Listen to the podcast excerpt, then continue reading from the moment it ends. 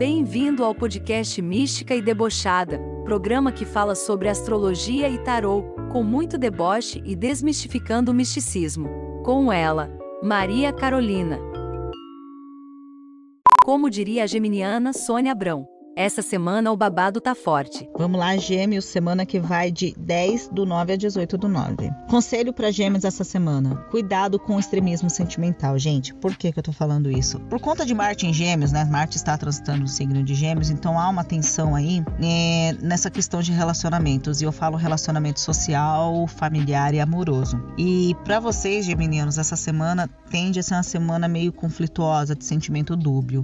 Então vai ter muito aquela coisa de de ciúmes em amizade com um parente, é, de se sentir incompreendido, de não se sentir amado o suficiente, valorizado o suficiente. Isso, na verdade, é tudo neuro da sua cabeça, tá, gente? Pelo amor de Deus, para, entendeu? No relacionamento, se você já tiver com uma pessoa, você pode se sentir sexualmente atraída por outra, sabe? Isso pode acabar dando merda, porque inevitavelmente acaba, né, gente? Então, assim, cuidado para não se deixar levar por impulsos passageiros tá? Se você estiver conhecendo alguém e tiver a fim de aprofundar um relacionamento, pode ser que você também se sinta confuso, é, sinta aquela, aquela coisa de tipo, ah, a hora te quero muito, depois, ah, eu não sei se eu quero mais, sabe? Tá rolando muito isso, muito essa dúvida, que é algo muito geminiano. Se tiver solteiro, vai rolar aí uma, uma coisa de tipo, vou usar e vou ser usado, e tá tudo bem, ninguém tem nada a ver com isso, cada um faz o que quer não tem problema, mas se for fazer, faça de maneira consciente, porque não adianta você querer usar os outros, ser usado também e depois acabar ficando tipo com uma postura vitimista, entendeu? A partir do momento que a gente adota certo tipo de atitude e aceita certo tipo de relação e de condição, é, cada um é grande, né? Faz o que quer, mas não adianta depois querer chorar sobre o leite derramado. Se não tiver tanta certeza do que quer, é melhor às vezes ficar sozinho e refletir um pouco, entendeu? Porque se ficar nessa vibe de quero ou não quero, ou tipo assim, ah, tenho um crush por alguém que me irrita, mas por um lado, sei lá, tem algo que me favorece aqui porque faz, sei lá, tipo, sexualmente é bom e no resto é um cocô. Então, assim, se continuar nessa vibe, nada de bom flui, entendeu? É, é algo que vem e vai, e muitas vezes esse vem e vai, esse vem e vai, acaba fodendo toda a energia da gente. Então, assim, fica o conselho.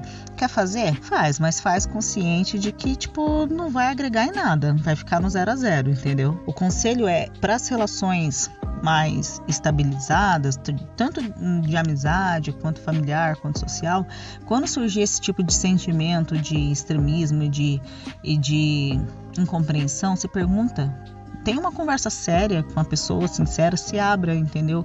E se questione o porquê que eu estou sentindo isso. Às vezes é alguma coisa que está lá no fundo e nem você mesmo sabe o que está acontecendo, sabe? Então vale a pena investigar e tentar descobrir o porquê que isso está rolando. Porque extremismo, gente, tanto do lado bom quanto pro lado ruim, assim, nunca é bom. A, a, pelo menos na teoria, né? A gente tem que ser equilibrado. E quanto mais perto disso a gente conseguir chegar, melhor, entendeu? Então o conselho é isso. Tente equilibrar esse extremismo tanto para o lado bom quanto para o lado ruim de sentimentos, tá?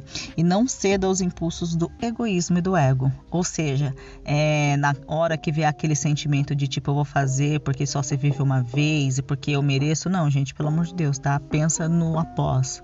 Pensa no after, tá certo? Vou tirar agora a carta de tarô pro signo de Gêmeos. E o conselho do tarô pro signo de Gêmeos essa semana é o 10 de ouros. O 10 de ouros no, no tarô é uma carta super positiva e ela fala de sucesso no, tanto na vida profissional quanto na vida pessoal. Se você já tiver um relacionamento e estiver apostando isso, ela fala sobre sucesso e estabilidade dentro dessa relação, fala sobre parceria.